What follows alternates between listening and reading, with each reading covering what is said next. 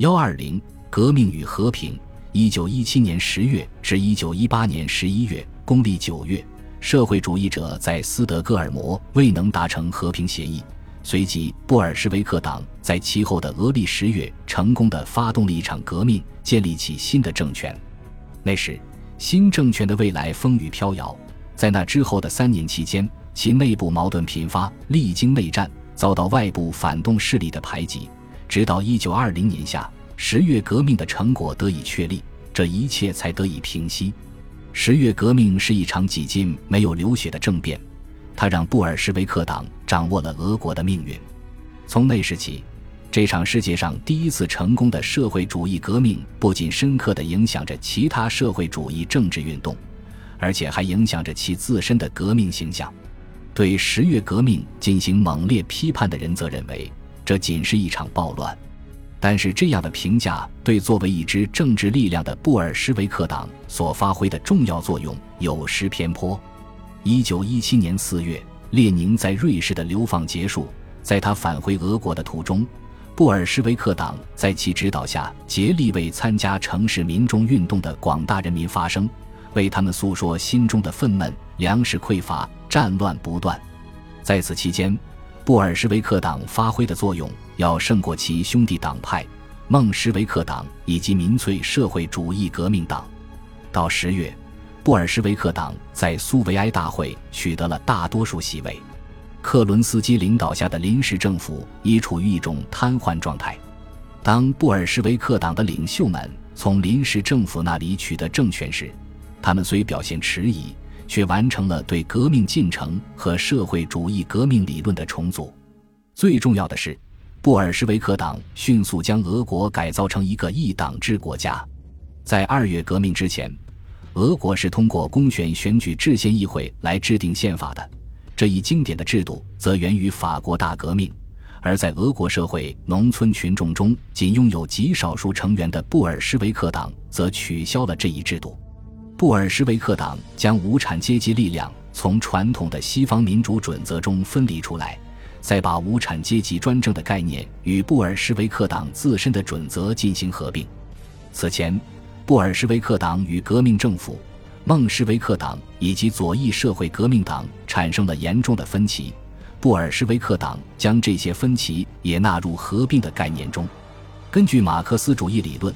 布尔什维克党敏锐地认识到。在一个落后且基本没有进行工业化的社会中进行先进的社会主义革命，将会是一个非常荒谬的行为。于是，他们采取紧缩政策，而在此后的很长一段时间，该政策都是布尔什维克党的一个标杆，用来处理与其他革命党派的关系、控制民众运动以及对抗反革命行动。即便如此，在十月革命一周年之际。新政权对有序但彻底革命的设想与现实形成了鲜明的对比。现实就是由于大规模的经济征用、红军的临时政策和内战而导致的混乱和激烈的冲突。新政权认为自己可以通过社会化和集体所有制，在俄国建立起一个现代工业社会。国际上对十月革命的影响充满了悖论，国内也有很多议论。摆在眼前的有两条路。一是通过发起布尔什维克反德国家动员而继续留在战争里，二是完全摆脱战争以满足大众的反战情感。列宁选择了第二条路，尽管遭到了革命中极端分子的反对以及一些亲密同志的不情愿，比如托洛茨基。一九一八年三月签署了布列斯特利托夫斯克合约，俄国与德国讲和并退出了一战，代价是沉重的。沙皇俄国的西部要受制于德国，这种直接的羞辱，在世界革命的进程中，俄国事件只不过是第一幕罢了。这也回答了如何在一个落后国家推行马克思主义革命的大难题。尤其如托洛茨基所说，革命很可能从全球帝国主义经济最薄弱的环节开始，不过只有它能蔓延到先进的工业中心地带，才能生存，比如德国。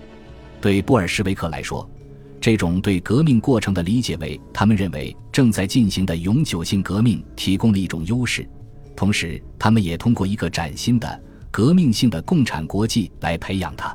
由于布列斯特利托夫斯克合约，布尔什维克戏剧化的将革命置于和平之上，也因此大大削弱了社会主义改革运动的吸引力。社会主义革命运动此时正受困于战争形势，对以前的盟友来说尤其如此。法国和英国的社会主义者狠狠地批判布尔什维克主义者，因为他们单方退出战争。使德国人有机会在一九一八年发起春季进攻。一些德国的社会主义者甚至都在批评布尔什维克主义者，因为他们助推了军国主义，并且对德国做出了回应。但是，更多人只在原则上提出了反对意见。如果是德国的社会主义者首先提出反对意见，也不足为奇，因为布尔什维克主义夺取政权。受到影响最大的是第二国际的主流思想马克思主义，而德国的社会民主党将自己视为第二国际的管理者。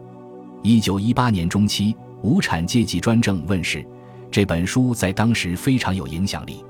在这本书中，卡尔考茨基不赞同俄国的革命模式，他声称在工人阶级占社会人数的绝大部分之前，任何想要实现社会主义的行为都会加快专政统治的形成。并对民主不利，而社会主义要想成功，甚至存活下来，必须依靠民主。实际上，考茨基曾将自由民主主义和大多数社会民主党人，甚至大多数独立社会民主党人所支持的集体社会主义的结合体，作为布尔什维克主义的对立面。罗莎·卢森堡在一九一八年十二月主持了斯巴达克斯联盟向德国共产党转型的会议。在一九一八年末时，他发表了语言非常犀利的批评文，同列宁一样，是战前年轻一代中比较重要的激进分子。他用文字批判了第二世界中华力的辞藻。罗莎·卢森堡早就认为，革命是一场灾难性的活动，在这场活动中，革命政治起到的作用只是引导性的，而不是决定性的。因此，他批评布尔什维克的专制主义。因为他扼杀了革命进程中的创造力。随后，在一九一九年一月，他与卡尔里伯克内西被杀害。同时，在德国战后的秩序恢复中，他的自发的暴力革命的观点被残酷地镇压下去。尽管受到指责，布尔什维克主义还是引导了欧洲社会主义的极端左翼分子运动，并在革命问题上重新予以组织。早期谨慎的德国共产党不被激进的法国社会主义和革命工团主义分子接受，更不用说强烈反对意大利参战的绝大多数意大利社会主义者。正因为信息匮乏，每个组织可以按自己的意愿为他们理想中的十月革命做准备。一战期间，对大多数中欧和西欧的社会主义者而言，不用革命手段达成和平仍是重中之重，而斯德哥尔摩会议没有开成的事实，打消了他们通过达成社会主义共识和进行外交来结束战争的念头。更重要的是，人们意识到战争的真正意义和结果应该是阻止此类灾难再次发生。再无战争不是战后短暂的稳定局面，而是战争本身发出的号召。这又让战时和平主义者和社会主义爱国者的道德矛头指向建立一个新的世界秩序，确保进行一场结束一切战争的战争成为事实。建立和平世界，即所有国家拒绝武力、和平仲裁、建立国际联盟的思潮，在一战前的第二国际中就已具雏形，但现在这种思潮意义非同小可。借助大量涌现的社会主义者和人们对通过民主和平解决争端的支持，他系统而有条理地团结起了广阔的中坚力量。美国总统伍德罗·威尔逊将这一愿景诠释得更有影响力。一九一八年十二月，威尔逊抵达欧洲，受到英法两国工党和社会主义领导者的欢迎，这证明他具有代表性意义。战争最后一年。威尔逊思想显然比列宁主义在欧洲社会主义人士中更具影响力。这不足为奇，持续数年的一战夺去了无数人的生命，不仅让社会主义人士，也让其他人产生了漠视论。因此，坚信世界和平优于革命，似乎是唯一能缓解战争给人们留下的恐惧的办法。和平不会重塑世界。社会主义政党到处谴责和平条约和国际联盟，因为他们认为这些曲解了自己在战争时期所抱的希望。战争为那些战败和新建立的政权带来了转型危机。在德国。一九一八年发起的十一月革命推翻了因战败而臭名昭著的君主制，而革命队伍也分成了两部分：社会革命自由民主主义者和一小部分激进的社会主义者。在过去政权的军事条件的帮助下，民主派只是设法压制住那些社会主义者，从一开始就向魏玛共和国做出了妥协。但是到一九二零年。激进主义的浪潮在各地开始减弱，虽然共产主义俄国那时被孤立了，但是仍然对革命及其政治主张产生了更深的影响。随着社会主义者对布尔什维克主义的批评愈演愈烈，第二国际被分为共产主义国际和两个社会主义国际，最终他们合并在一起。一九一四年发生的一战，使得蕴藏着第二国际政治文化的火苗迸发出来。但是由于战争形成了长期分裂，和平与革命的意义也不断发生改变。布尔什维克主义者们认为，他们能取得革命成就的部分原因是自己一直反战，并且树立了一种观念，即把战争的历史妖魔化，将拥护战争的社会主义者看成背叛者。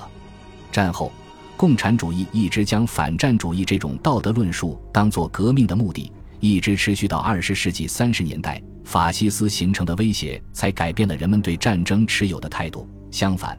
改良派社会主义者认为，布尔什维克是一种独裁主义，是战争所形成的那个更残酷的世界里的一部分。他们从改良主义走向社会主义的道路，阻止了十一月革命形成的混乱。现在，保卫国家和反战主义之间的冲突得到了解决，维护民主世界的和平。实际上已经成为再次创立战前形成的人文主义的价值观的核心，这是一个过程，它可使改良派与革命社会主义中的非共产主义倾向共存。战后这种趋势发展的很快，这个过程结束很长时间以后，战争又改变了其所导致的社会主义的分歧。恭喜你又听完三集，欢迎点赞留言。关注主播，主页有更多精彩内容。